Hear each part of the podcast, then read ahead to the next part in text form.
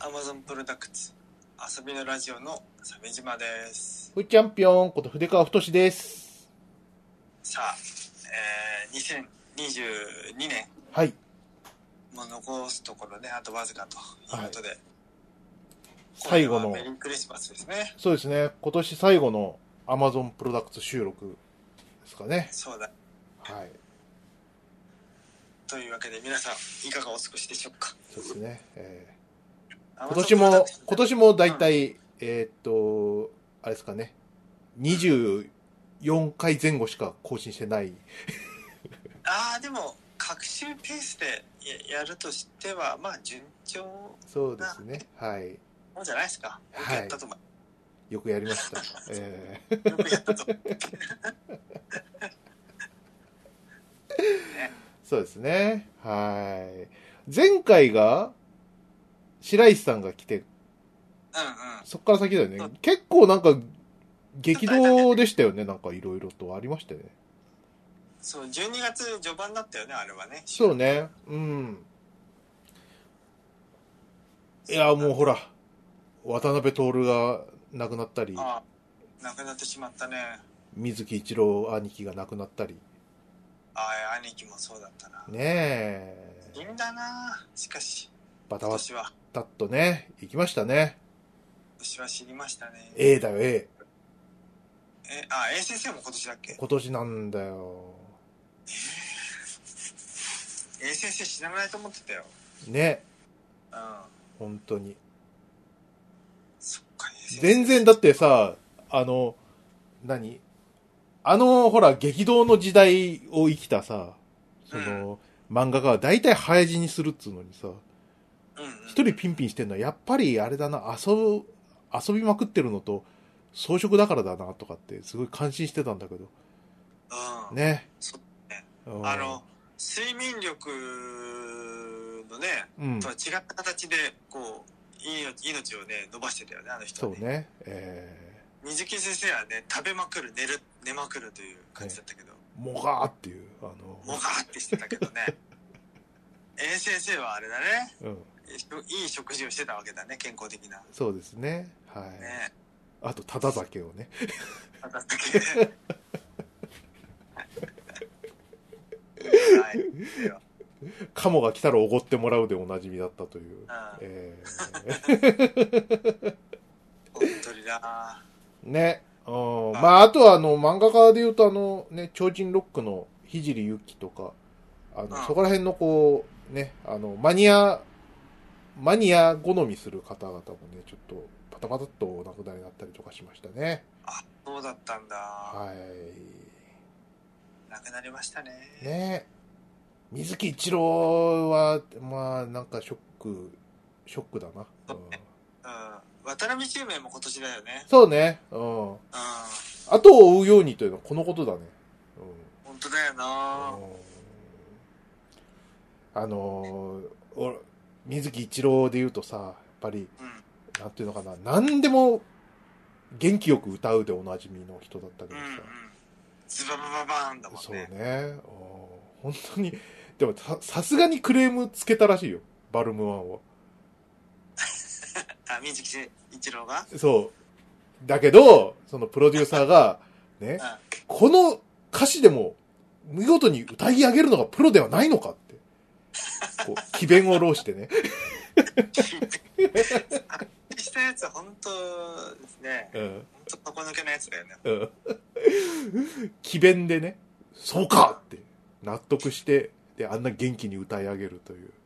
いやーよかったよね。結果、あの、バロムワンってさ、あの、大阪、関西方面がすごい強いんだよね、なんかね。どうしてどうしていや、なんか、めちゃくちゃ受けたんだよね。だからなんかあの、ほら、何受けたダウンタウンとかさ、たまうんにね、コントとかでね、バルムワンの話とかしたりとかしてたし ね。そうだよねうん。うん、うんそうなナインティナインの「オールナイトニッポン」も水木一郎のコーナーあったもんなそっか。うんうん。歌い上げた人ですからね、すごいね。いうん、やそんな中でもさ、うんうんそんな元気な水木一郎兄でもさ、うんあの、ゴッドマンの歌っていうのあるんだけどさ、ゴッドマン。ゴッドマン。うんあのーおはよう子供ショーっていうさ、あの、帯番組の特撮っていう、すごい謎な番組が昔あったんだよね。特撮バブルの頃に。ロン毛なんだ。うゴッドマン。そう、ゴッドマン。これはね、あの、すごいよ。あの、月火水木金土かなうん。あの、帯でやるわけよ。5分だかあ10分だか。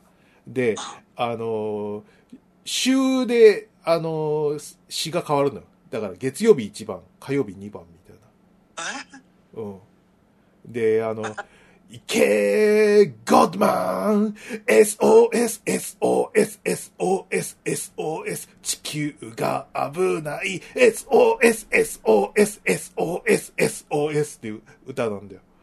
なんだよ、歌いにくいな。うん。 さす で、なんか、誤差みてえな、あの、歌詞の違いでさ、さすがの水木兄もね、土曜日だ、ヘトヘトだったね。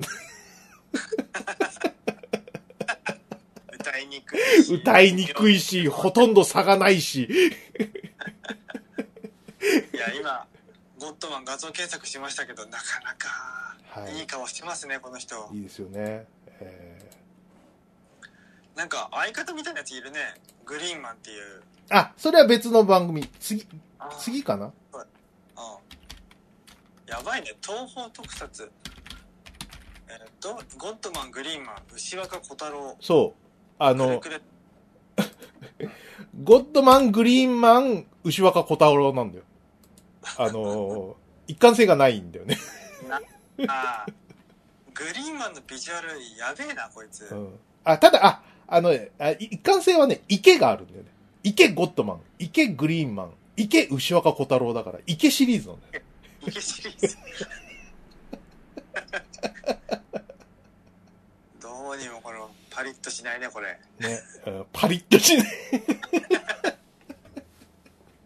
グリーンマンのデザイン散らかってるなだからそうだね。いろいろ足しちゃったよね。うん、ねほんと。え、なんだ。ウルトラマンの逆を行く。ねえ、はい。怖いね、グリーンマン。そう。 ちょっと、愛せないかも。あ、いいじゃんあ、 あとさ、水木兄で言うとさ、なんていうのかな。あの、特撮ってやっぱそういうアホな歌が多いんだよね。で、多分だけど、あの、歌い手の人も、まはあい頑張っているんだよ。うん。歌いたいわけではないけど頑張っているっていうことが、まあ多々あるんだよね。うんうん。うん、よくあるあるんだけどさその例えばあの宇宙刑事ギャバンとかでさあの、うん。でけあのなんつうのすっごいアホな歌挿入歌がああるんだけどさでも、うんその代わりになんかこう父と子のさこう悲しい再会みたいなのがギャバンはテーマだからさそのテーマは結構かっこよく作ってたりするのよね。うん。うん、だから、その、愛高野くん、悪いんだけど、こっち頑張って歌って、こっちのいい曲用意したから、ね、こっち、あの、力入れたから、こっち、あげるから、こっちのアホな歌歌ってほしいみたいな、ことがあるんだよね。そう、そういう感じのあれがあるんだけどさ、そのああ、水木兄で言うとさ、あああの、スピルバンかなビルバン。あ、結構後の方だね。後の方なんですけどね、スピルバンはね、あの、エンディングがね、こうスピルバンがこう、何こう、バイクに乗ってさ、こう失踪するさ、絵絵のやつでさ、結構しっとり系の水木兄の歌なんだよ。ほうほうほう。うん。だけど一人じゃないんだぜ。いつも心にお前がいるから、みたいな。歌詞はちょっと間違ってるかもしれないけど、しっとり水木なんだよね。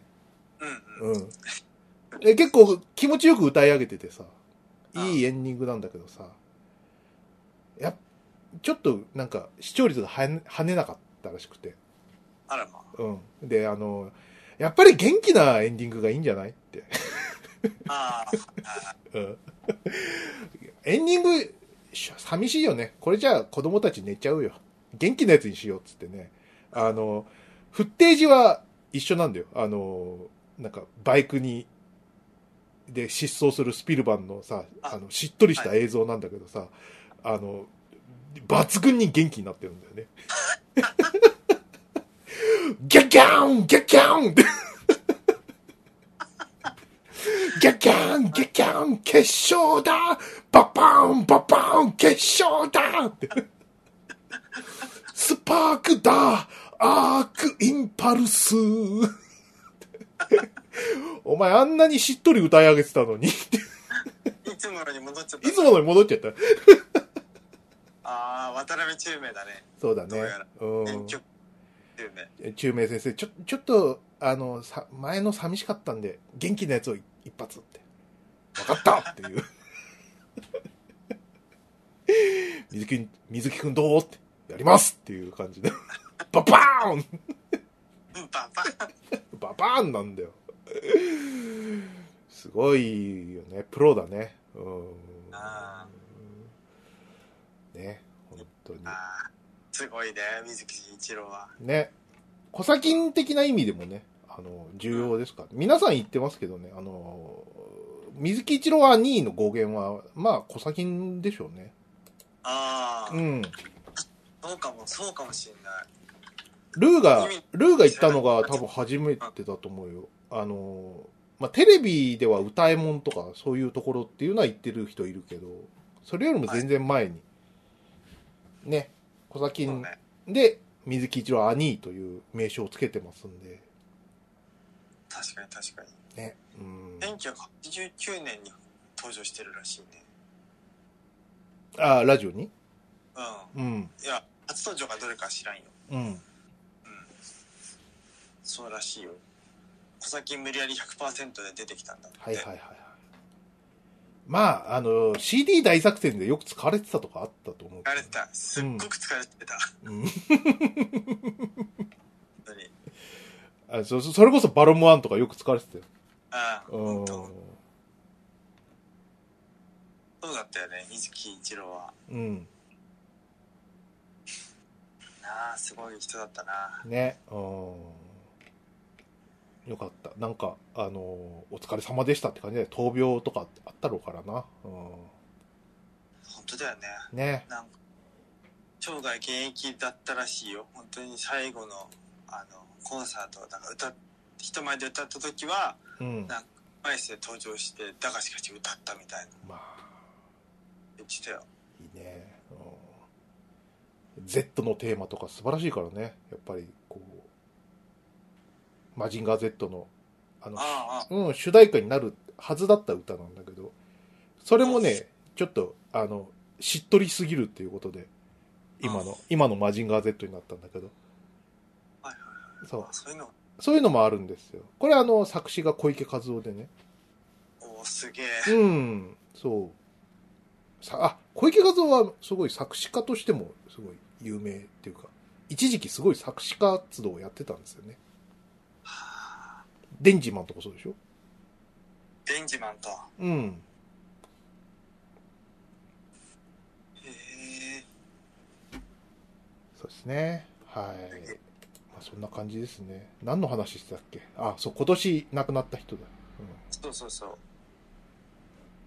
うん。今年亡くなった人とかでググったら出るのかなえっと今年亡くなった有名人。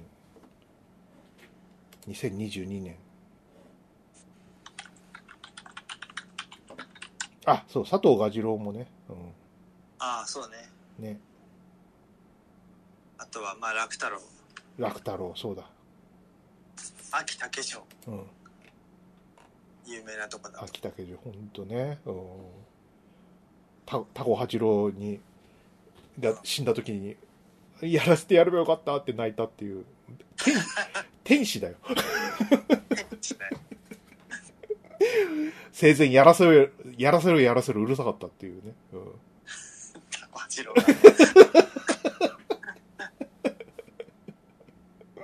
いい話だよ、うん、ああ、ちょっとマイナーな人だけど、諸角や千歳あさんも、そうなんだうん、2月に亡くなってた。うん。そっかあゴルバチョフもねゴルビーのパイプラインゴル、代表作ゴルビーのパイプラインでおなじみのそうそうそ う。代表作、ゴルビーのパイプラインね。パイプラインね。うんあ、そうだ、小林清だよ、小林清。ああ、声優のねう。ん、ね、うんハンマーチャンスもなくなっちゃったんだよね。ね、うん。ハンマーチャンスで、えっと、名前をちょ、ちゃんと言ってくんないと。 柳生博士。柳生博士って今年今年4月だって。そっか。うん。そう。あとなんだろう、俺の知ってる人で言うと、うん、オリビア・ニュートン・ジョンうん。かなね。オルビエ・ニュートン・ジョンって何あの、そよ風の誘惑の人。いピアノの人わかや、んない。なんか、ポップスの人。そうなんだ。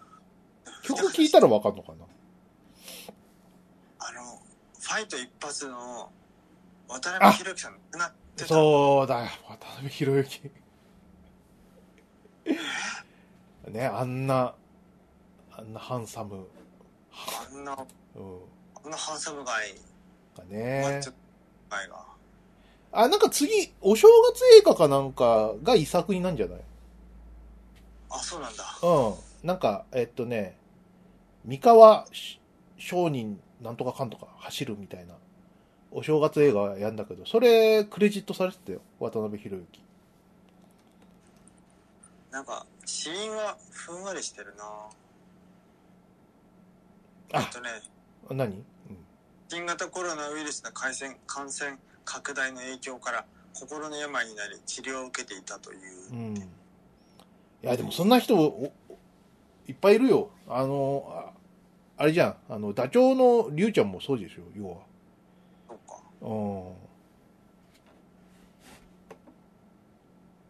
うん。ね。そトれレーも。ニングでも死んでたって。うん。心のバランスをね、特に芸能の人は大変だよな。人に会う仕事だもんな。首吊りか。うん。あ、宝田明もそうだ。ああ、ゴジラ俳優。ゴジラ俳優でおなじみの。あの、宝田明はね、あの、遺作になったと思うんだけど、あの、ダンスウィズミーっていう映画の、あの、冒頭のあの、ね、なんかタップダンスするシーンがあるんだけど、それめちゃくちゃいいんだよね。ええー。宝最近田明が、あの、一世を風靡した、その、インチキマジシャン役なんだよね。はうん、で、その、一番こう、何あの、得意だったのが、催眠術だったんだけど、あその催眠術の方がね、ちょっといまいちパッとしなくなっちゃって、あで、あんまり上手くない、あの、 マジシャンで、こう、なんか、バス絵を転々としてるみたいな。借金、借金取りに追われながら。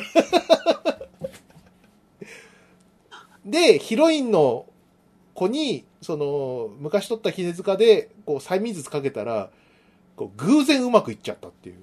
で、でもそれに気がつかずに、どっかあの、借金取りから逃げてるうちに、その、何その催眠術がと解くためには、そいつ、そのじじいを見つけなきゃいけないっつうんで、日本全国あが、そう、ロードムービー始まるっていう映画だったんだけど、これ面白かったなぁ宝田明すごい良かったんだよね。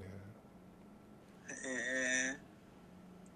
えー。おすすめですよ。うん。 3月14日にお亡くなりに。ね。ああ、志垣太郎もね、アンドレ。ああ、アンドレ。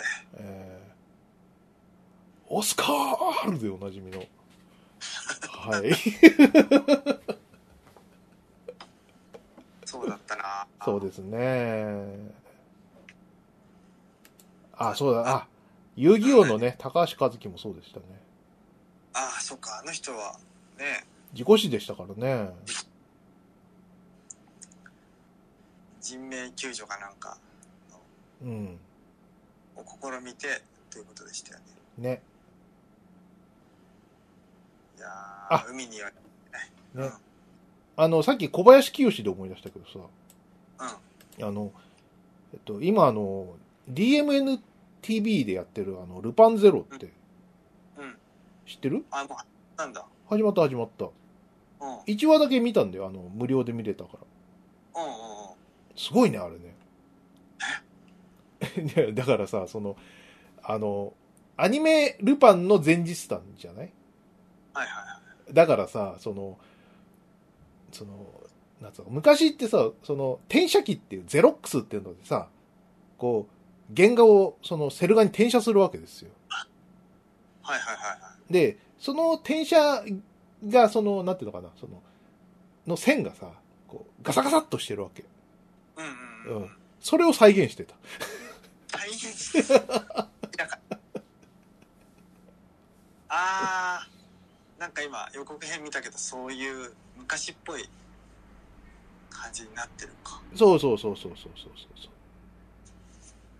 あの線の雰囲気味わっていいですよね。う。ね。うん。あ、なんか面白かったよ。あのーなんで DMNTV ってどうやって見たらいいんだよと思ってさ、あのーテレビの一覧にないしさ、わざわざ検索してやっと引っかかってさ、うん、あの、見たんだけど、あ、なるほどっては思った。あのーちょっとこれは、あのー Amazon プライムとかでは無理なのかな、みたいな。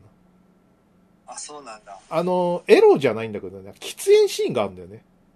あしかもあの、その、作中のルパンはさ、中学生なんだよ。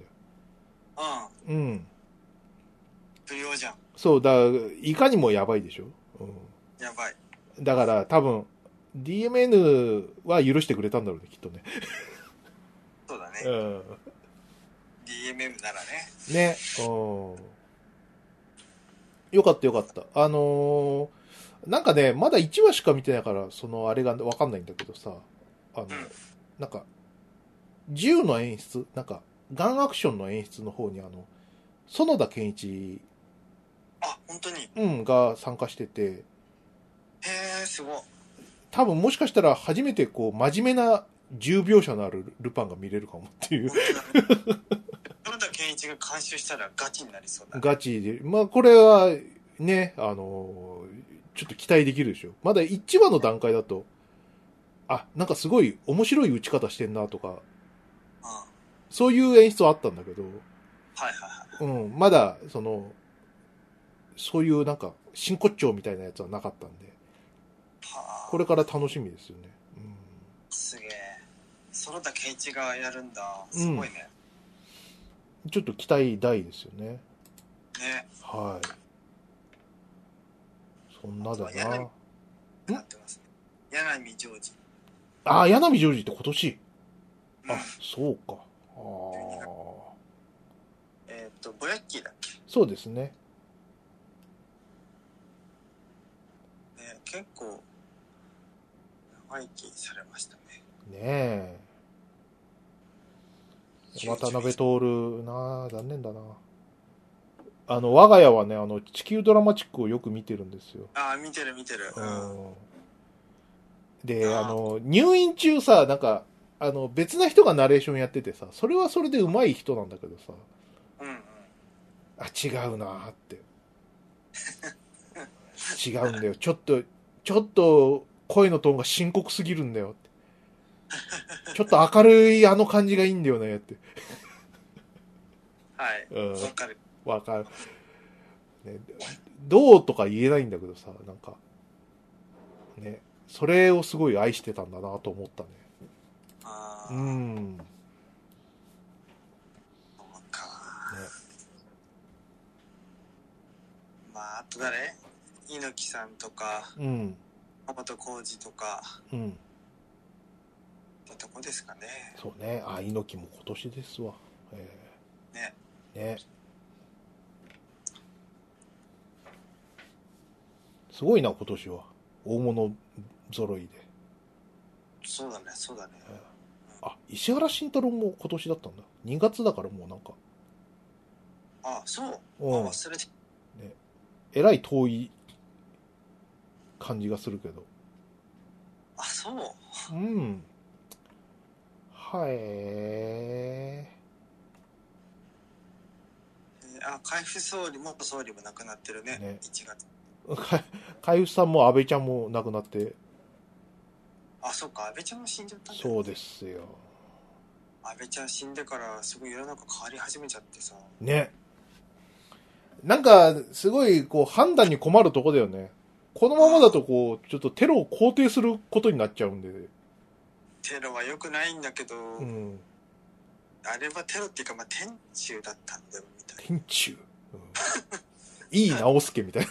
ねな。そう、桜田門外感があるよね。まさか、ねみたいなことでしょ、要は。いやー、なんとも、うん。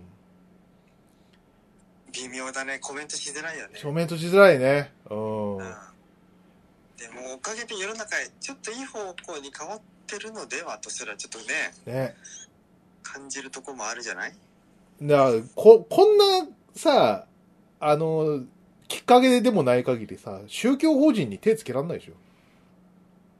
はいはいはい。うん。何も理由もないのに、こう、宗教法人改革しますって言ったらさ、めちゃくちゃ怒るでしょ信教の自由って。うん、うん。そうだなねえ。まあねえ、なくなっちゃってたもんはしょうがないんでね。あのーあの、これをきっかけに、あの、ガンガン直しちゃってくださいって感じだよね。直してほしい。うんでも分かるなんかそのなんかその明治維新を再びみたいな感じでさうん。こう何その若若い将校たちがさこう放棄したりとかしたわけじゃないそうのんうねん。えまた昭昭和維新だって言ってさうん一回こう成功体験があるとさそれが間違ってたとしても二回目来ちゃったりとかするわけじゃないうんうん。うん。で、宮台真司も、なんか関係があるような気もするしな。まあ別に、大事はなら、なかったけどさ、まだ捕まってないもんね。あなんか影響下にあったんじゃないなんか。そっか。ね。うん。あいつやってやるみたいな。やってやる。俺もやっちゃるみ、やっちゃるみたいな。天中やんみたいな。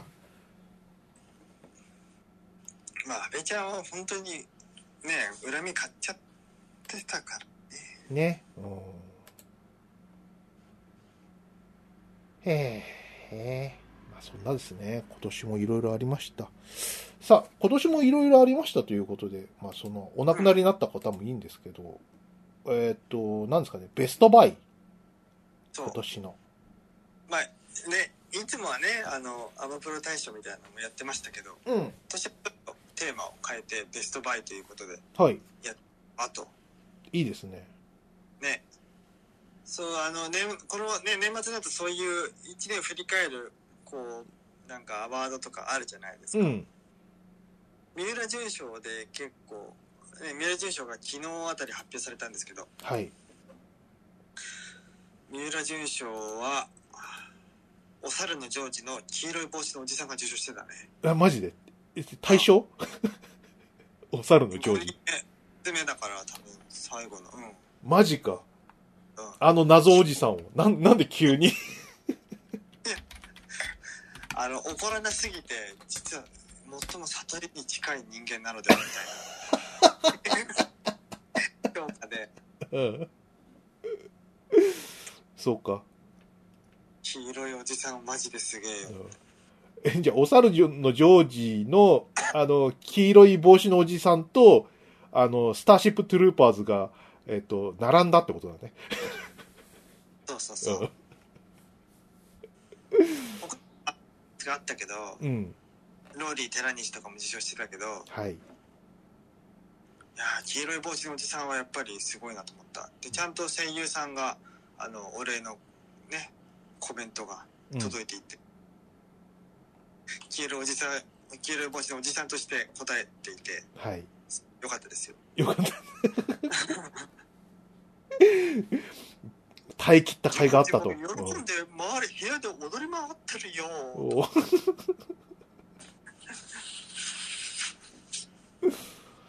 マジで怖いんだよね。何をしてるんだ、あいつはっていう。な何なのってねうん。あの時々なんかいいい中になりそうでならないインド系のメガネの女の人出てくるじゃんうん。あれあの人ともどうなるのかなとか思うしね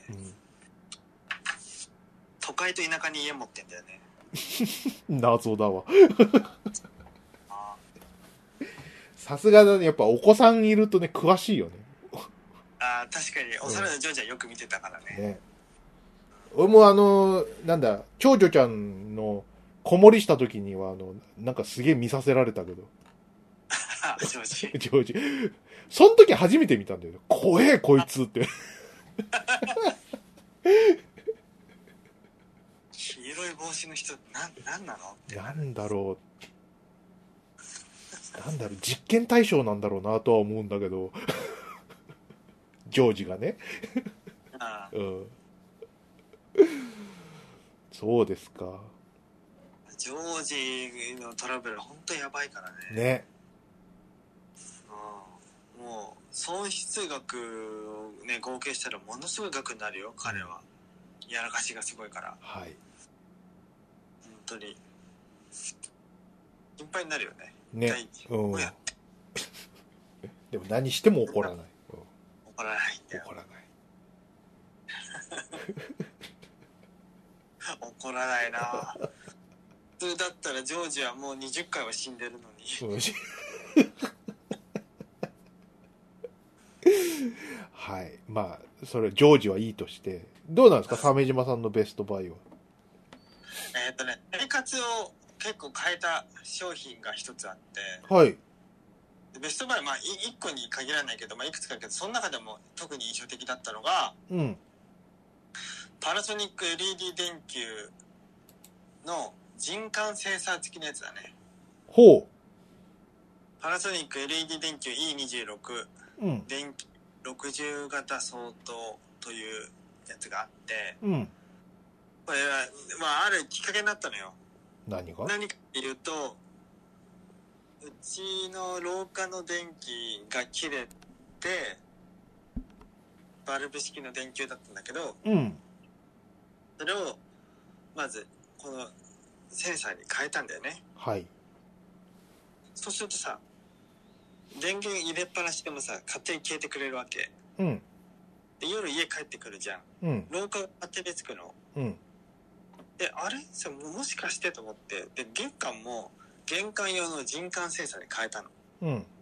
で、廊下の他の電気、いや全部で4つあるんだけど、うん。それも、あの、パナソニックじゃないアイリスを、パナソニックは何個も変えないから、うん。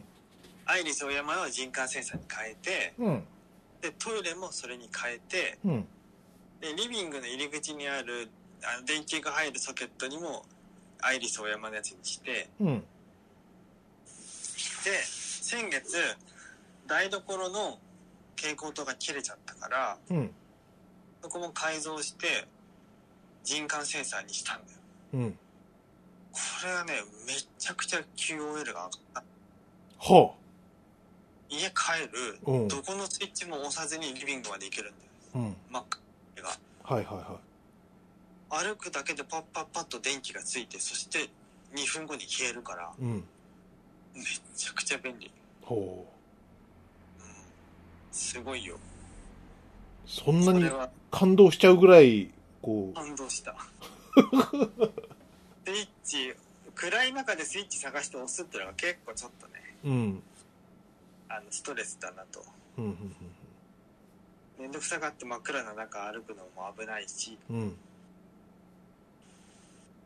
ていうのがあって。なるほどね。うん。めちゃくちゃいいよ。そっか。まあ、親は、そういうなんか、あの、手を抜くようなことはするなとか言ってたけど、うん。大人はね、そんな大したことじゃないじゃない。なんだよ。そう 目くじら立てるようなことでもないだろう。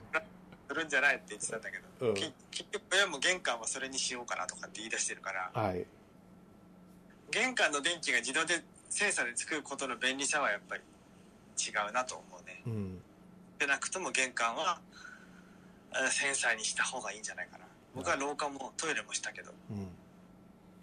めちゃくちゃいいそびっっか。くりするこれさ、あうの、んうちの死んだお父さんがさ、こういうの大好きで、うんうんうん。うん、あの、人感センサーはね、かなり早い段階でやってたんだよ。すごい じゃん。うん。これどうだどうだって。ふとしって。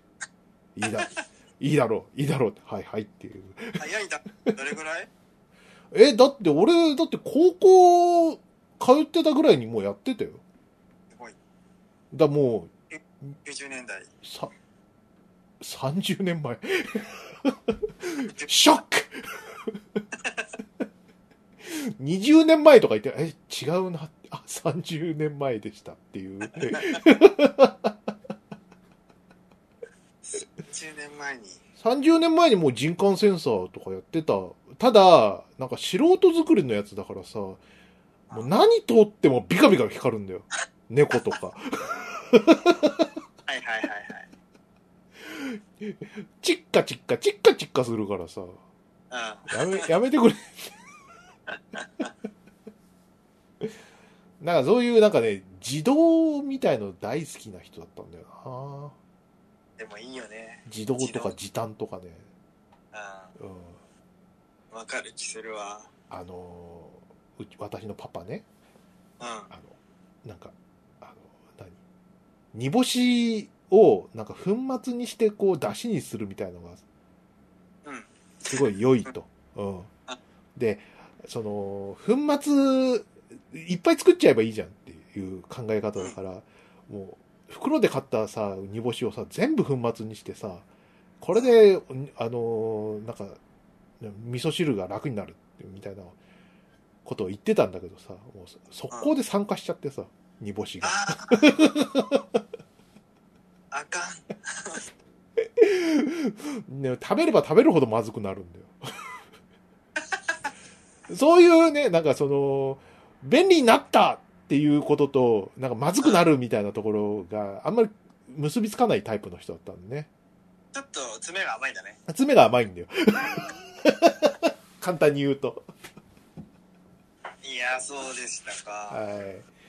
懐かしいですね。個人を忍びますよ。えね。ーはい。うちの人感センサー今んとこ不備はないかな。そうだね。まあ今の、今のやつですからね。そんなアホな人感センサーじゃないでしょ。ただね、あの、設定間違えると半端につきっぱなしになるのがあって、それ台所なんだけど、うん。で夜中に家帰ってくるじゃん。人感センサーのはずなのに電気がついてる時があって、はい。これはこれは俺の設定ミスなんだよ。うん。なんだけど、すげえビビった、その時は。そっか。台所に何かがい るって。はいはいはいはいはい。いいですね。はい。筆川さんなんかありますかうん。私ですかえっとね、何かな。一番で言うと、別にあの家電とかじゃないなくてもいいんだよね。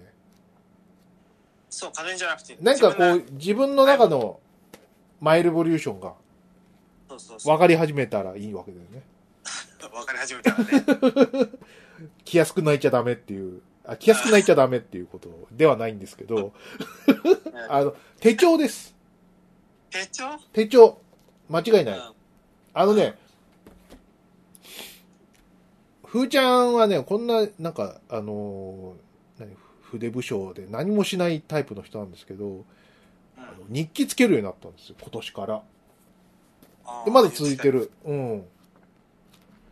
で、去年も実は手帳をやってたんだけど、うん。なんでやったかっていうと、奥さんの影響なんですよ。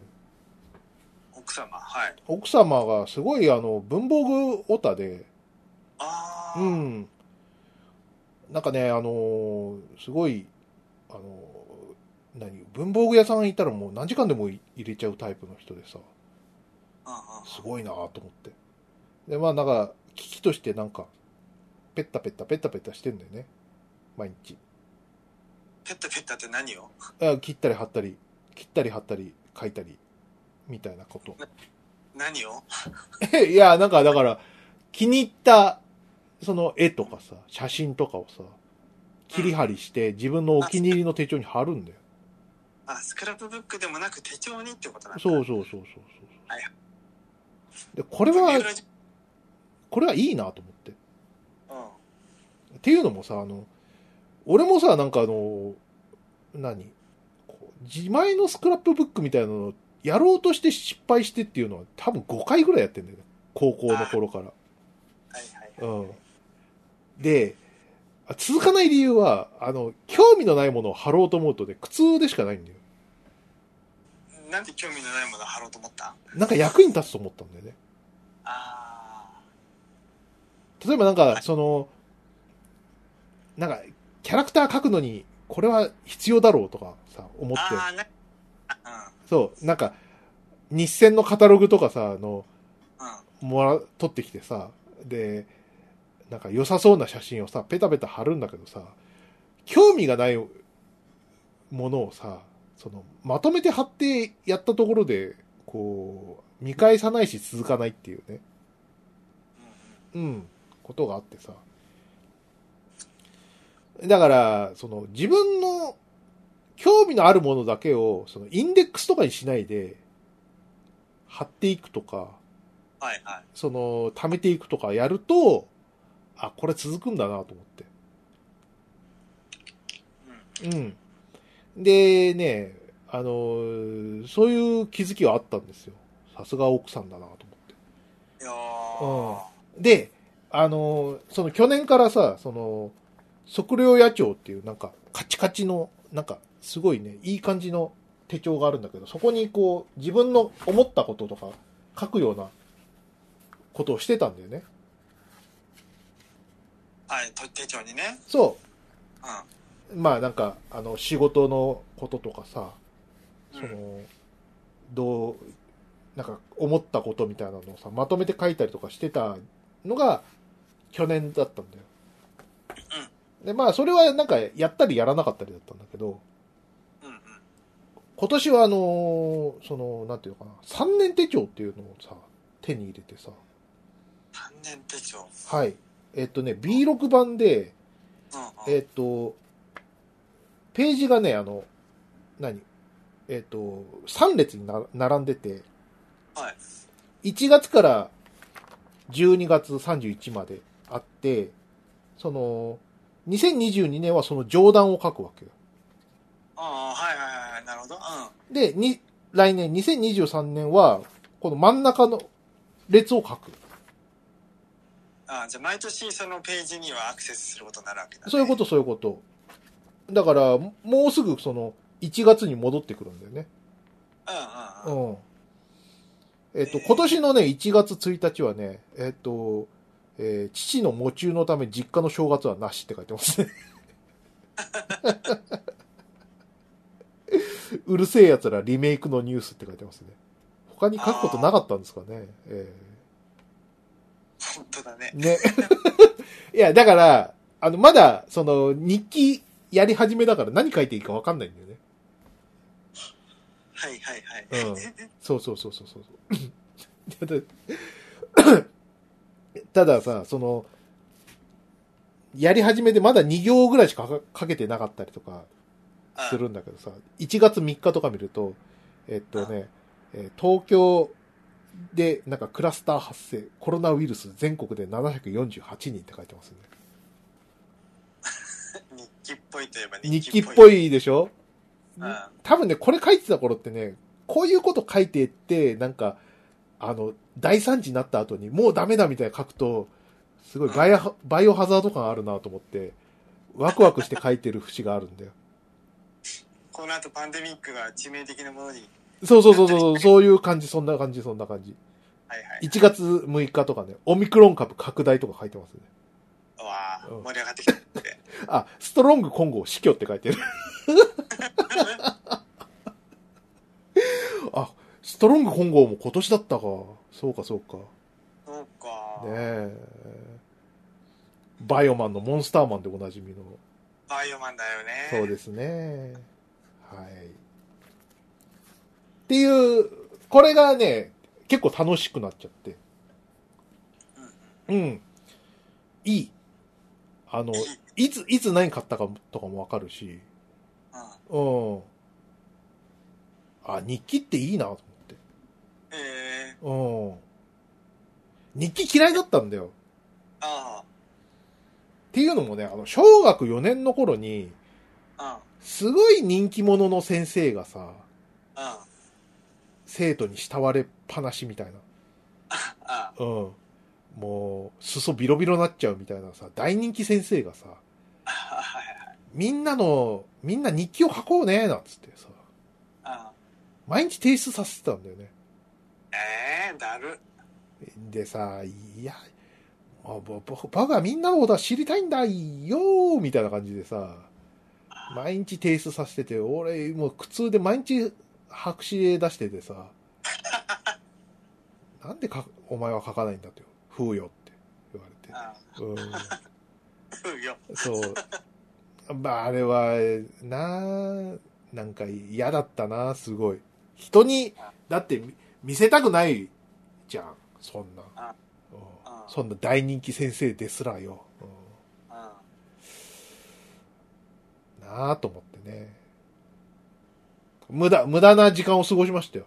あんなことがなければ、ねもう何年も日記帳が溜まってたかもしれもっと早く日記始まったかもね。ない。ね。うん日記のトラウマが生まれてしまったんだ。そうねな、まあ多分先生としてもさ、うん。良かれと思ってたんだろうな。こう、日記は素晴らしいな、なんつって。あーよしはい。ちびどもに教えてやろう、なんつって。強制なんつってやってさ。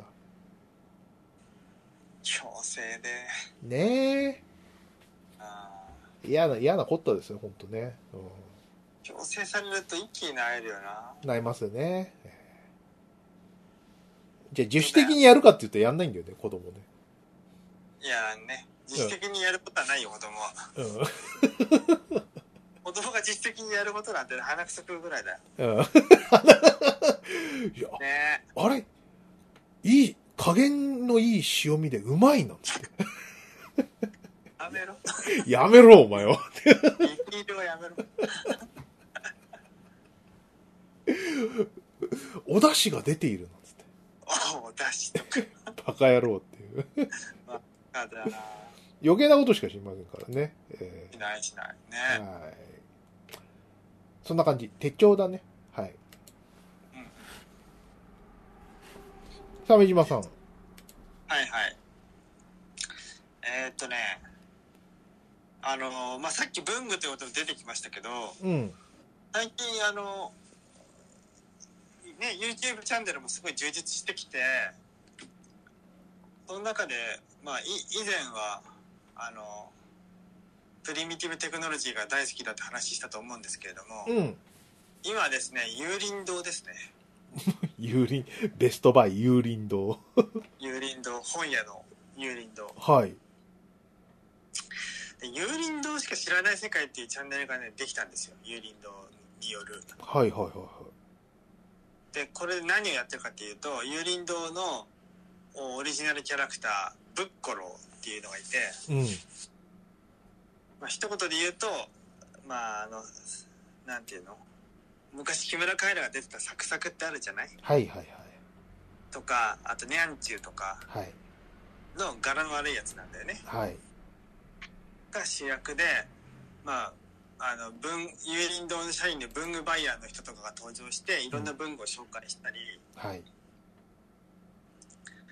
あとは、まあ、プロレス雑誌の話とか、まあ、そういうのをやるんですようん。はい変な文具を集めてみたりとかはいはい。で僕はまあ全部見たわけじゃないけどうん。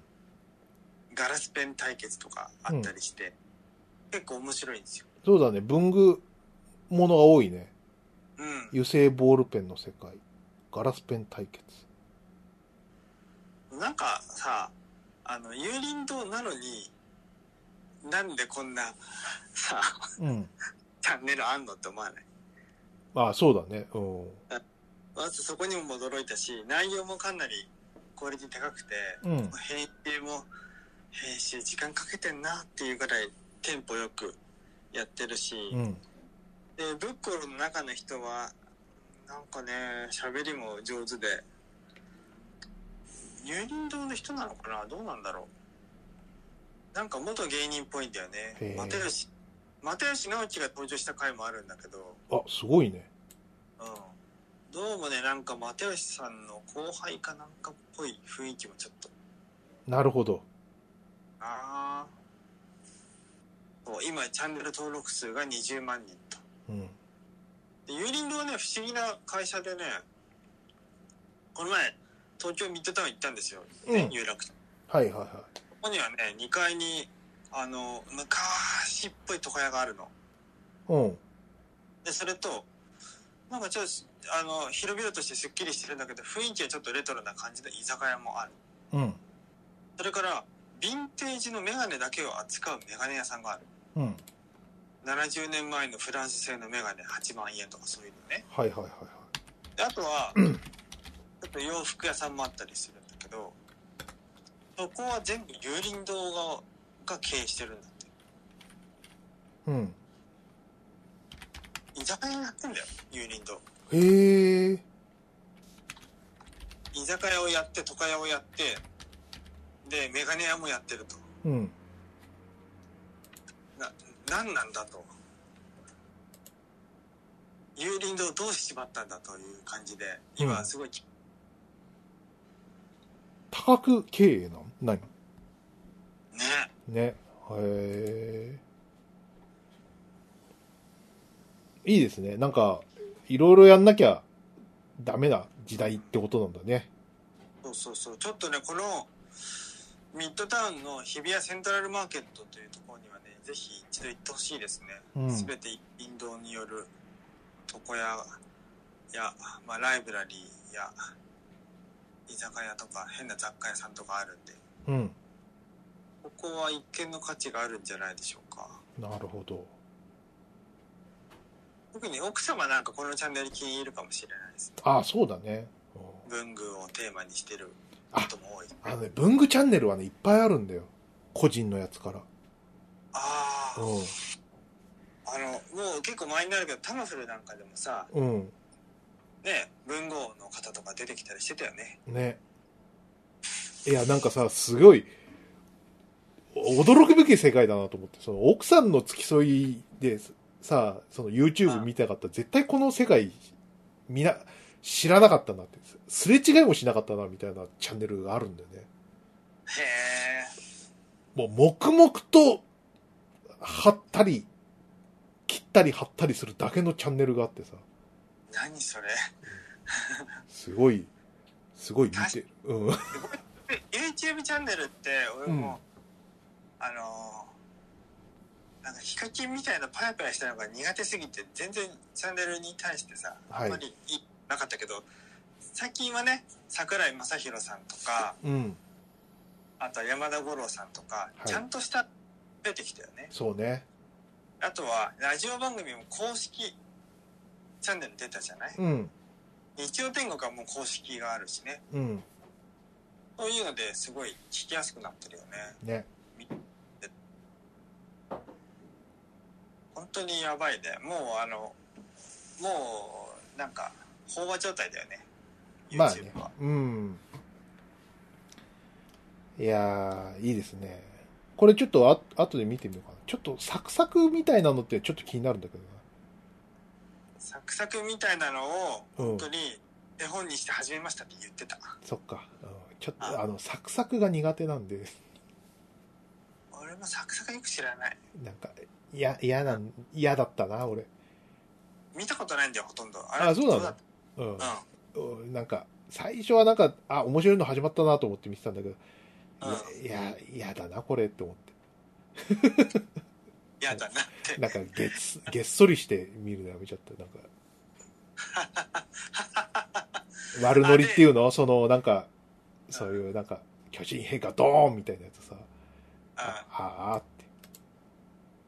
あのーサクサクの人も登場するエピソードある。あ、そうなんだ。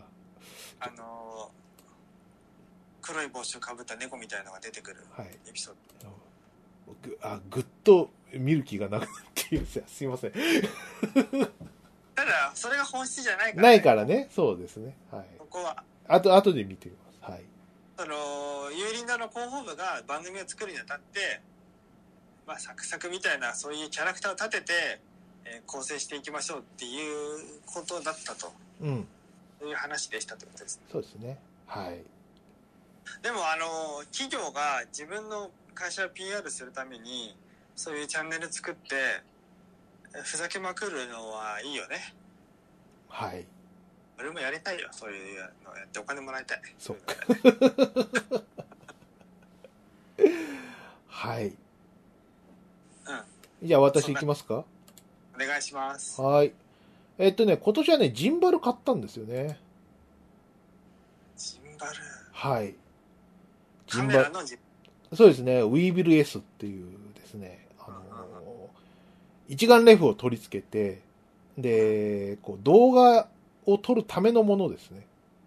ははこう、なんか、地球ゴマみたいな感じでさ、その、三軸がこう、ふよふよしてて、で、それでこう、平行を保つというやつなんですけど、はい。これね、あのーなんで買ったかっていうと、その、なんていうのかな、今、ふーちゃんカメラ2台あるわけですよ。Z50 と Z5 っていう。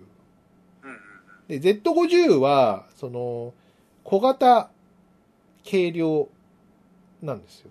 で、Z5 は、まあ、フルサイズ一眼なんで、ちょっと重いんですけどあ、サブ機として、その、二つ持ってるわけなんですけど、うんちょっとその Z50 の方が稼働が少なくなっちゃったんですよね。えっ、と、それと大きい方ちっちゃい方。大きい方が、うん最初に買った方だね。うん。はいはい。最初初心者向けで APS-C の、その、入門機として Z50 を買ったわけですけども、うん。えっ、と、やっぱりフルサイズが欲しいってことで、Z5 を買ったと。で、Z5 を常用してるから、Z50 が少しこう、埃が被ってきたと。うん。そういうこと。で、ど、どうしよっかな。でも Z50 好きだから、手放したくないなってうん。じゃあ動画だと思って。動画で。ははい。動画機として生まれ変わったんですよ。ううんん。。綺麗でな、動画だと。そう。で、動画機でやるためには、じゃあ、ジンバルだと思って、はい。いました。はい。ぶれないね。ぶれない。これね、あうの、ん。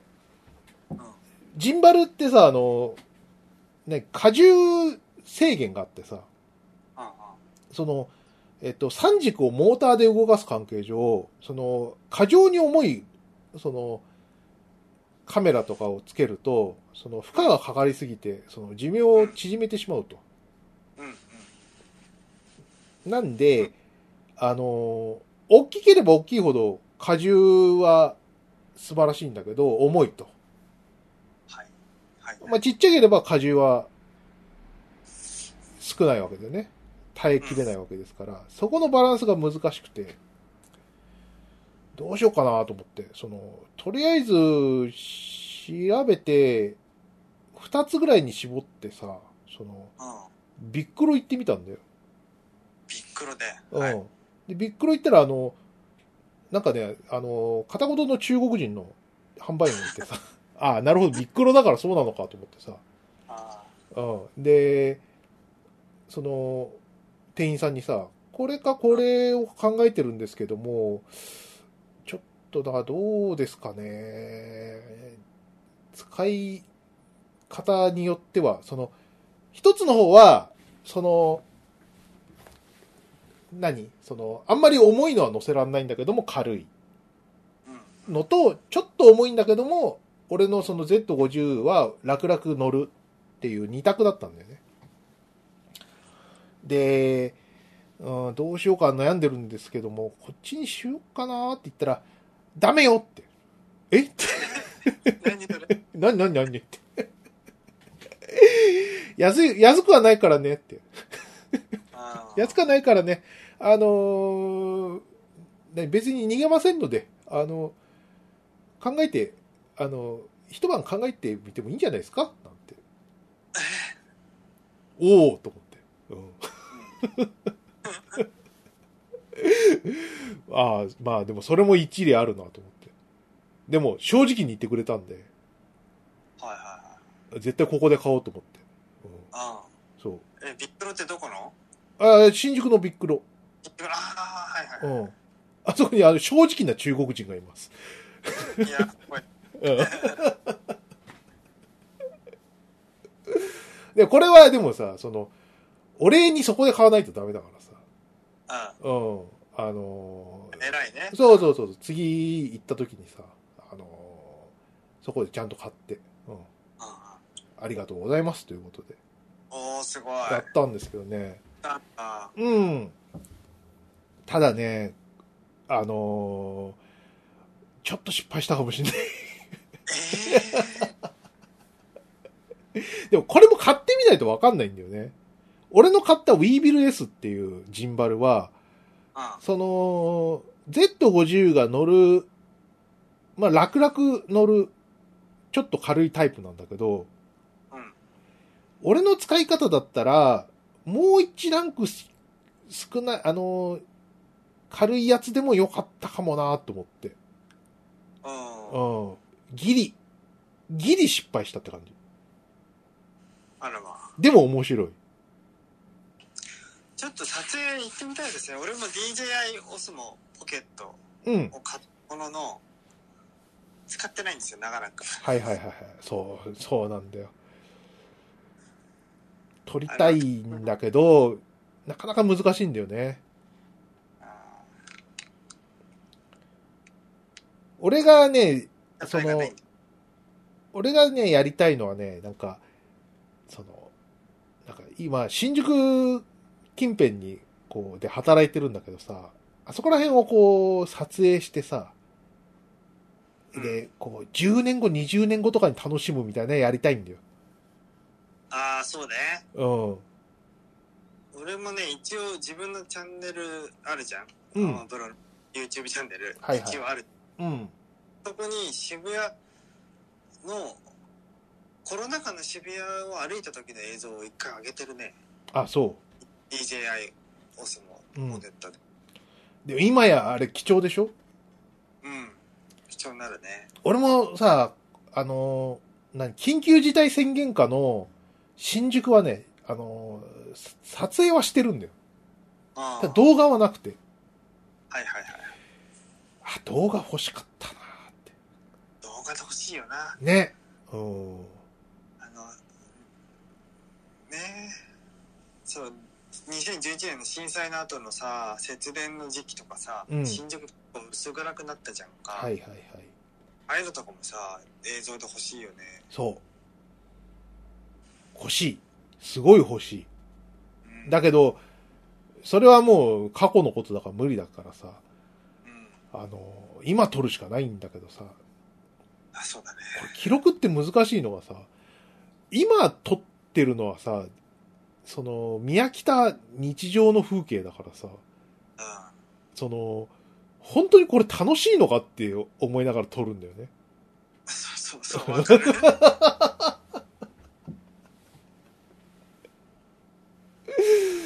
面白くないのではないかみたいなのをさ、ずーっとこう、フォフォローパンしながら撮ってさ、何が面白いんだろうって思いながら撮るのは、なかなか苦痛ですよ。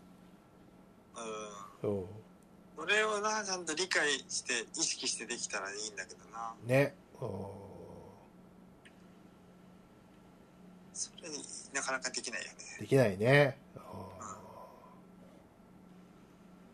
まあそんな感 じで、あの、動画楽しいなっていうことです、はいはい、動画ね。そう、あの、えっとね、Z50 は、あまりこう、他の何、ソニーの α6400 とか、そういったものと比べて、と動画性能に秀でてるわけではないんですけど、あのそれでも十二分な、こう、解像度を誇ってくれてるんで、うーうん。ん、いい楽しかったな。楽しいな。ままだまだちょっと来年、もうちょっとやっていきたいなって思ってるって感じ。うん。いいじゃないですか。アマプロのチャンネルに上げちゃってもいいですよ、そんなの。あ、そう。そうですね。いいですね。はい。 なんか、武藤さんみたいに、あの、街歩き収録とかしてもいいしね、動画で。あそうね。あー我々映んなくてもいいじゃないですか。うん。はい。じゃあ、次、鮫島さん。そうですね。今年のものではないんだけれども、うん。あの今年買ったもので、えー面白かったなーっていう漫画があって、それがスキップとローファー、はい。それから戦国小町クロータというのがあるんですけれども、スキップとローファーって何なんだろうと思って、いまだに。はい。何なんでしょうね、あの漫画ね。読んでないんだよ。ドラマになったりしたのあれ。なんかやたら名前聞くなーと思って。実際アニメか。うん。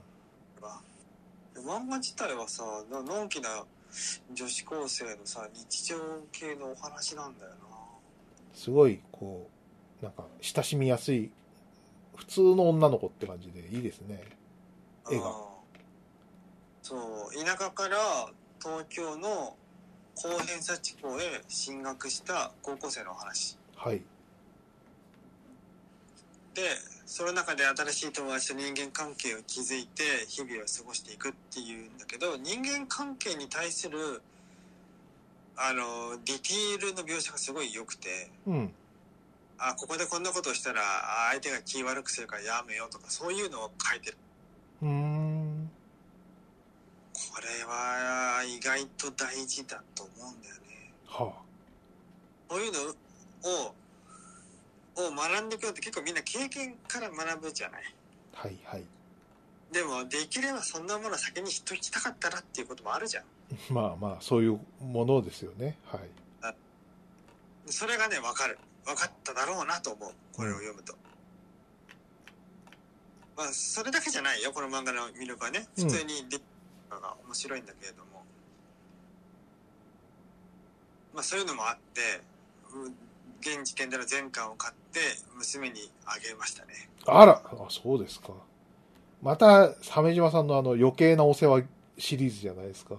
そうそうそう娘に読みなさいと言って渡す読。みなさいと言ってチンプイとエスパーマミをえ渡すというねえはい。に続く第2弾スキップとローファーあれ、藤子藤、藤子、藤尾で2連続で行ったと思ったけど、急にこう、最新の漫画になりましたね。 最新の漫画で同じく戦国小町クロータンっていうのがあってうん。これはなんだろうい異世界転生ものに分類されるんじゃないのかなうん、うん、農業高校に通う歴史が大好きな女子高生が、えー戦国時代にタイムスリップしてしまってで農業で、えーの農業の才能で信長織田信長のとこにえーっと就職してで尾張の国の農業改革に乗り出すというなるほ話どだ。農業人って感じですね。あ農業人だね、はい。 農業人。人人はね医療だったけどはい。戦国小町は、えー農業であると。え、あのさ、人ってさ、あの、うんあの漫画のこう肝って最速でペニシリンを作るっていう話だったけどさ、うんこっちはなんだろうね、最速で農薬作るなのかなあ、農薬も作ってたよ。あ、やっ確かぱ。り。あそう、そらそうだよ。農薬作んないと話になんないよね、農薬作ったり、あと品種改良とか、な。うん。あとはあマイナーな、あの、種を、こう、外国から仕入れるとか、なんかそんなのもやってた気もする。ああ、す、 これはもう、ま、それは楽しいわ。うん。お風呂、お風呂という概念を、小田家に持ち込んだりとか、うん。うん、入浴したり、っていう感じ。あと、うん白米とか、はいはいはい。あったと思うよ。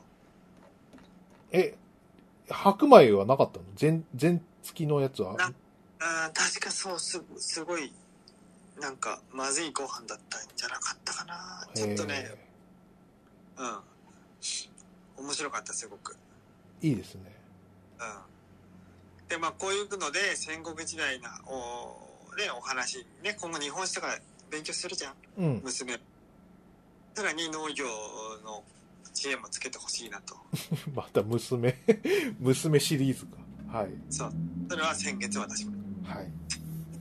全カセットをうん、読んでくれんのかなわかんない。読むかな。ああ、でもここら辺はでも最近のやつだから、読んでくれるかもね。ーねうん。さすがにもう中学生だったら漫画ぐらい読めると思うんだよね。うん。俺さ、小学1年生の時に、テントウムシコミックス版の藤子不二雄 SF 短編集全3巻ってああったと思うんだけど、はい。ああれりをました読んでね。うん。めっちゃおもろいなって。で、ポケットの中の明日とかさ、はい。泣くな幽霊とか入あったじゃん。うん。宇宙船製造法とかでしょ宇宙船製造法とか。うわ、すげえ面白いなって小1ながらに思って、うんその3巻繰り返し読んでたわけ。はい。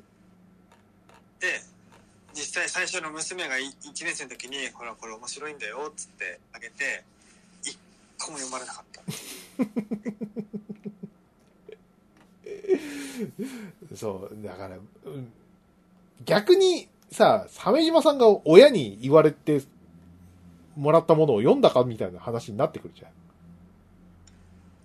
俺ね、読むんだよ。そっか。じゃあそこで大きな違いが出てくるんだね。うん子供時代の読書力す、なんか思ったより、俺は、すごい読書家だったっぽいんだよ。うん。うんどうやら。はい。学ってでもトップクラスの読書家で、うん。あのーちょっと通信簿をこの前、過去の通信簿を親から見せてもらう機会があったんだけど、うん。やたら図書室に通ってると。うん、休み時間に校庭に出ることはないっていうふうに書かれてて、はい。確かにそうだったと。う図書館で得た知識でものすごい知識の幅があり、えー授業に生かされてないと。 ん。うん。おーあれですよね。ずっこけ3人組のは博士に近い属性になっていたということですね。うん。なんだよね。で、それで、次女の方にも、はい。てんこみ版、S、藤子不二雄 SF 短編集、また買ってきて、うん。これも出したんだよね。はい。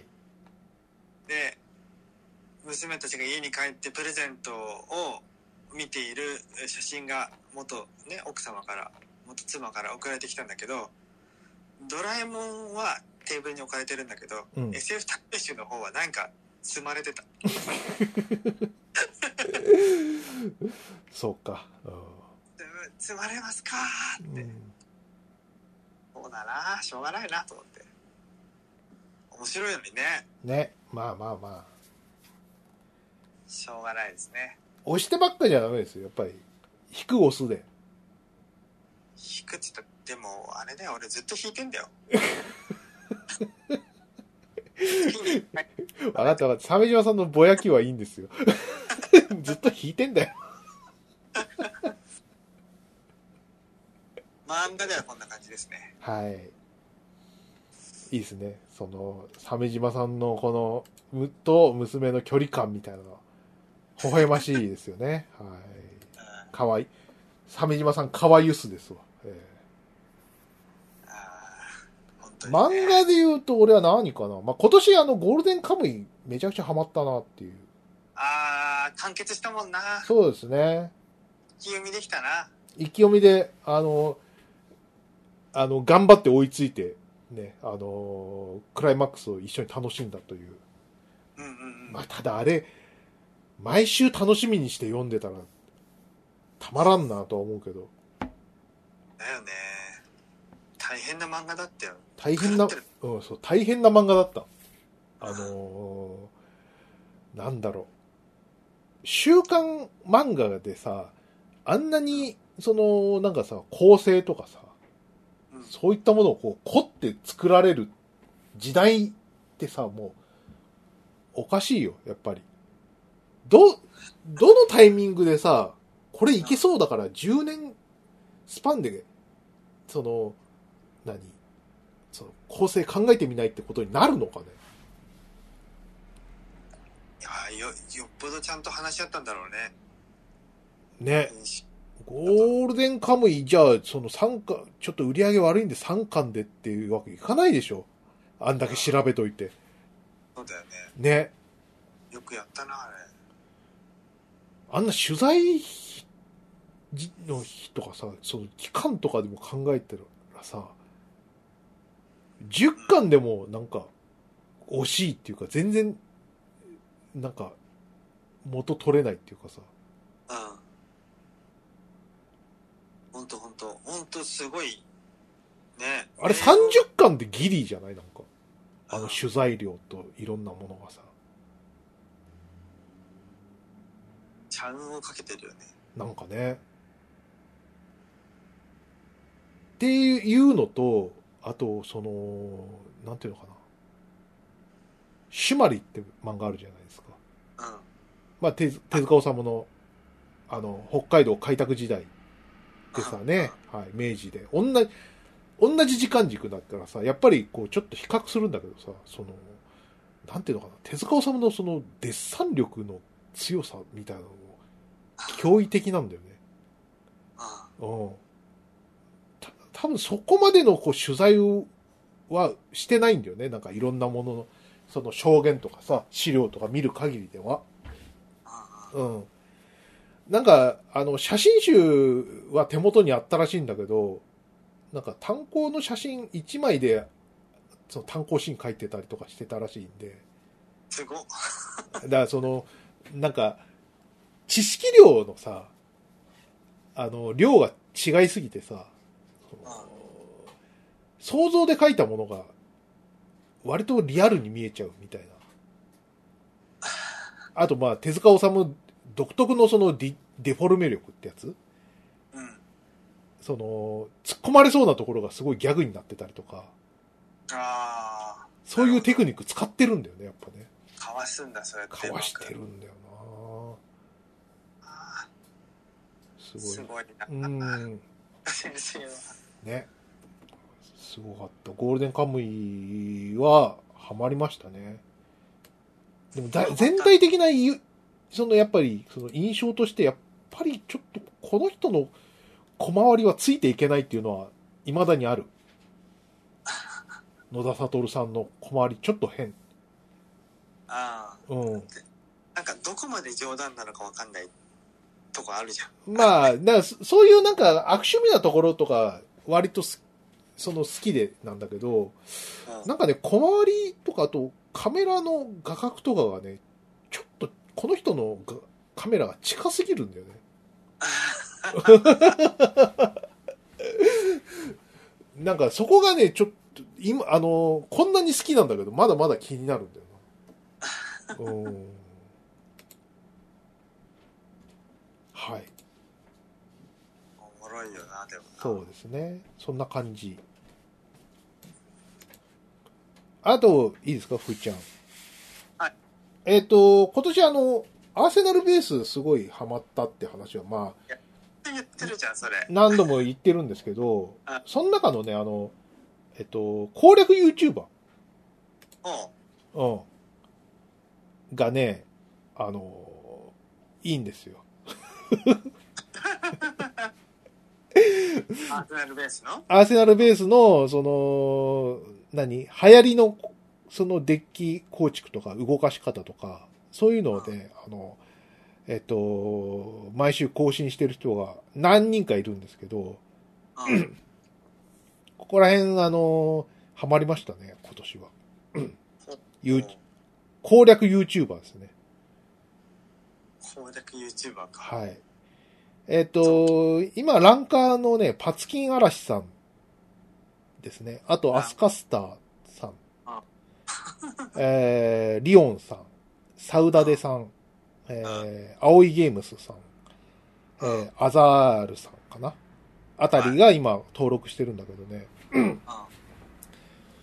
抜群に、その、超実践的なのがう、んパツキン嵐さんとリオンさんかな。うん。あと、サウダデさん。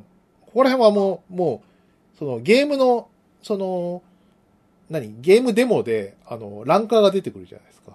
ああ。そこに名前連ねてるタイプのはい。人ですね。特にパツキン嵐さんはもう上位、常連みたいな人ですから。パツキアラさん。はい。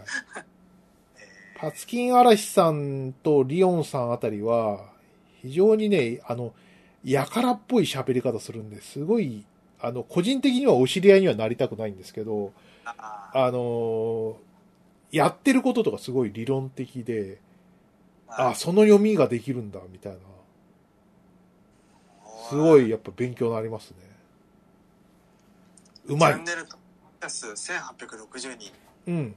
パツキン嵐のアーセナルベースってことそれです。あアーセナルベース界隈だと、まあ、ここら辺なんですね。チャンネル登録者数が734とか、あ、 1860とか、ここら辺が、その上限って感じなんですね。うん。はいはい。あサウダデさんの方が多いのか。1210人。サウダデさんが一番のお気に入りかな。あの、喋り方が紳士っぽいんでね。えサウダでアーセナルベースね。えうん。あ、サウダでチャンネル2110人。はい。この人は、あの、ふーちゃんの一番のお気に入りかな。うんお気に入り。お気に入りなんですよ。あとね、まあ、誰とは言わないんですけどね、この今シーズン4までやってるんだけど、全く上手くならない人がいて、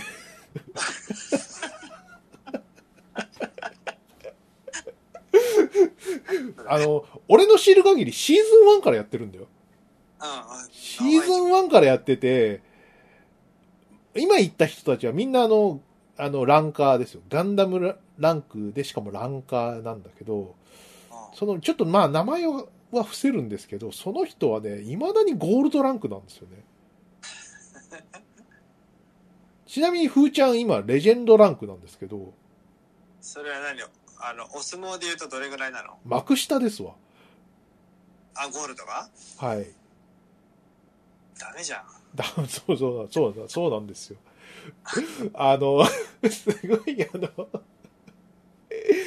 今回のアーセナルベース、ウィンターキャンペーンの、あの、一押しカードはこれみたいな、こその、うん紹介動画をね、更新してるんだけど、 お前もうちょっと上手くなれば。 言ってる場合かっていう人がいるんですよ。いや嘘でしょってぐらい下手なんだよ。いやーおもろいな、その人。いやいや、絶対おかしい。いや、その、要はさ、そう下にいれば、あそうん。の苦しくないですよ、確かに。その、勝て、勝てるはずなんですけど、だかはらい、はい。やってればさ、上がっちゃうんですよ、普通に。うんうん。どうやっても。うん。でもね、その人上手くなんないんだよね。わざと、わざと下位ランクでとどまって、その、ぬるいとこでチャプチャプやってんのかなって思うじゃん。はいはい。だけどさ、その、プレイとか見るとさ、うんその、出し方下手なんだよね。あれ判断遅かったりするんだよ。なんでうっていう人がいる。なんか、すごい、面白いな。攻略チャンネルも、こう、いろいろあるんだなって思いましたね。ーん。いろいろあるなぁいろいろあるんだなって思いました。えーこんな感じ。で今ね、シーズン4なんですけどね、難しいね、ゲームの調整ってね。うん。なんかね、あの、うんその、今まであったその、ゲームのさ、不満とかさ、うん。うん。あるじゃないですか。それを全部まとめて全部直したらいいってわけじゃないんだなっていう。まあ、そうだよね。何かが破綻しちゃうだろうね。なんかね、例えば、その、えっと、作戦カードが2つつ、2枚使えるんだけど、うん。あその、作戦カードの1つは、大体固定なんですよ。その、これがないとゲームにならないってカード、作戦カードがあって、うんうん。あともう一つは、まあ、自由っちゃ自由なんだけど、だだいたい決まってる。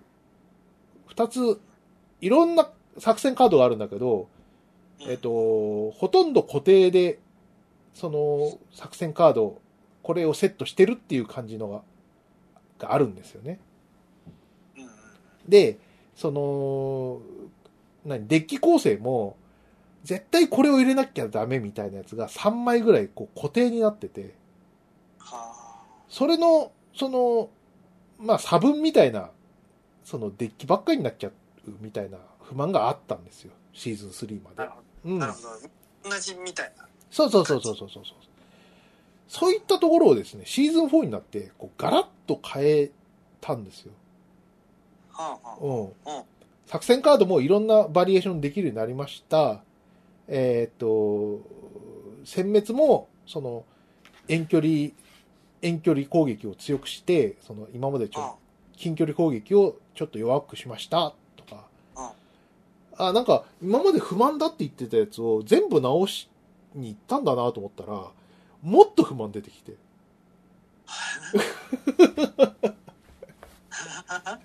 せっかく直してくれたのによかったのにねうそう。で、今、あの、その、中間修正みたいなのかかってさ、あその直したとこがちょっと元戻ってんだよね。あはいはいうん。ぜ前、前環境にさ。うん。ああ難しいもんだなと思って。全部変えると、その今までそう培ったテクニックとかさ、結構おじゃんになったりとかするじゃん。ああそれもちょっとショックだよなショックなんだよね。そうそうそうそうそうそうそうそう。うん、また、その、考え直したりとかさ、しなきゃいけなかったりするの億劫でしょ、プレイヤーがああそうだよねうん、ね。うん。ええなるよなまあね、ゲームの運営って大変だなと思った。うわあ調整は少しずつやった方がいいんだね、なんかね。 うん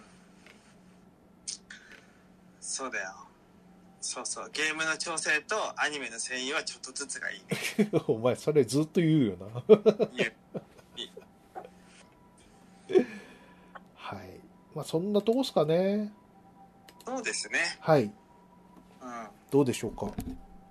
なんか、鮫島さん、話足りないこととかありますか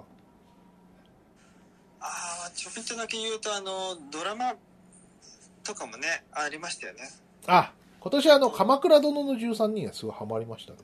そうそう鎌倉殿ねえタイがさ見ようと思ってあーちょっと面白くないななもう離脱しようとかって全然続いたじゃんうん。真田丸から今日までずっとそれ毎年それだったよはい。そうでやすっかぱ。見た見たい後期なんだなと思っちゃったなうん。痛感した面白さが違うだってさ真田丸の後のさなんだっけいいいい直輔だっけあ、女上手直虎直虎うん。あーんってなったよね 直虎は見見なかったんだよな。俺、もう、真田丸で燃え尽きちゃって、見な真かった田。丸は良かったうん。そうでで鎌倉殿の13人も良かったじゃんうん。でテーマとしてはさなんえいなえ誰っていうような感じだったのね戦国でも幕末でもないからねそうだね。うん。うんいや、知らなかった俺も、あ、あんな、あんなことになっていたとはという。うん。とかさ大体あのね源の義経が出てきてなんとかでって終わるとこじゃん普通はこれまでの話知ってる話で言ったらさなんかさ、あの、その、日本、さ、その歴史の授業とかでさ、こう覚えてるのがさ、あれいなんか北条氏っていうのなんか乗っ取っちゃったのみたいな。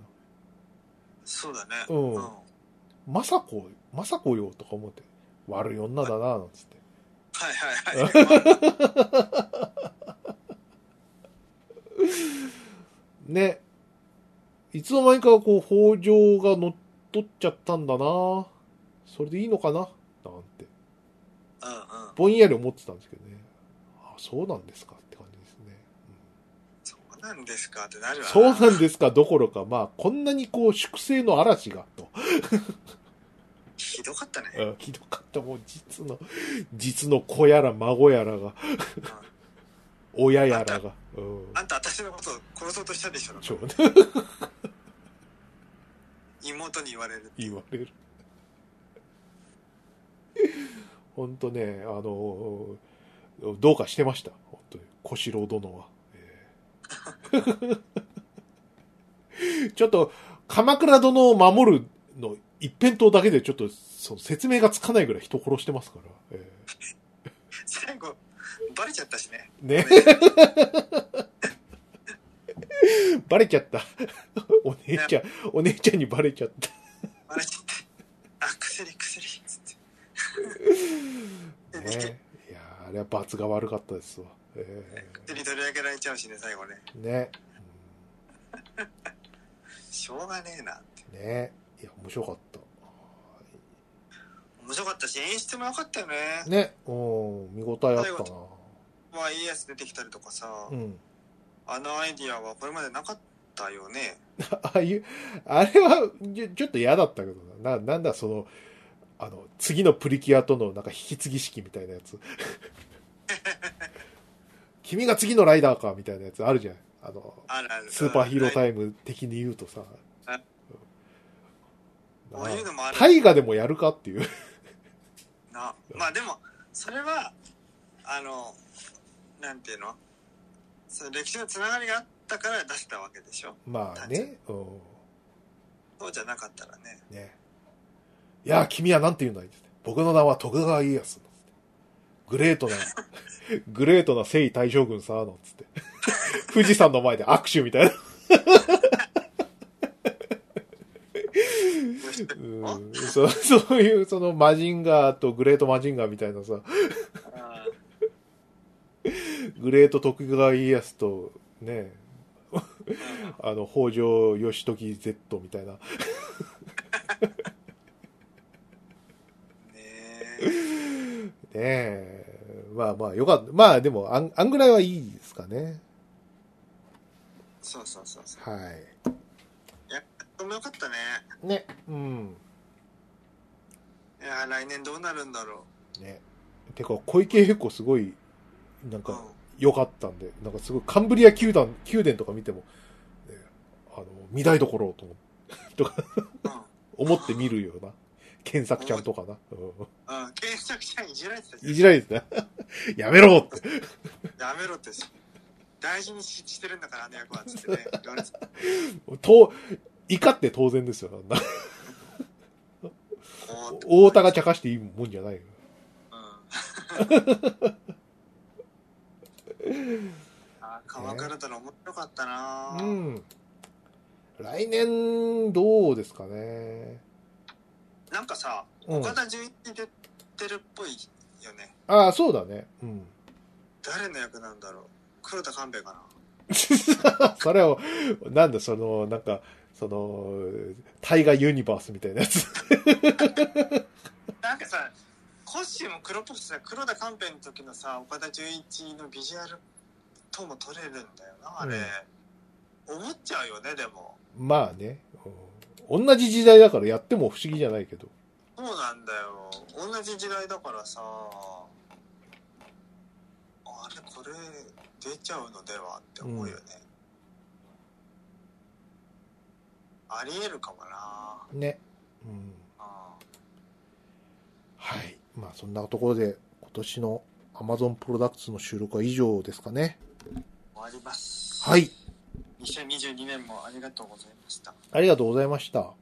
Amazon プロダクツでは Twitter 上で「ハッシュタグひらがなのアマプロで」えーリスナーの皆様からお便りを募集しております、えー今日は読めなかったんですけど次回ちょっとねやっていきたいなと思ってますそうですね。なので Twitter「ハッシュタグアマプロ」でいろいろコメントくださいよろしくお願いしますというわけで終わっていきましょうかはいえー、鮫島でした筆川でした。じゃあ良いお年をバイナラッピー良いお年をバイナラッピー。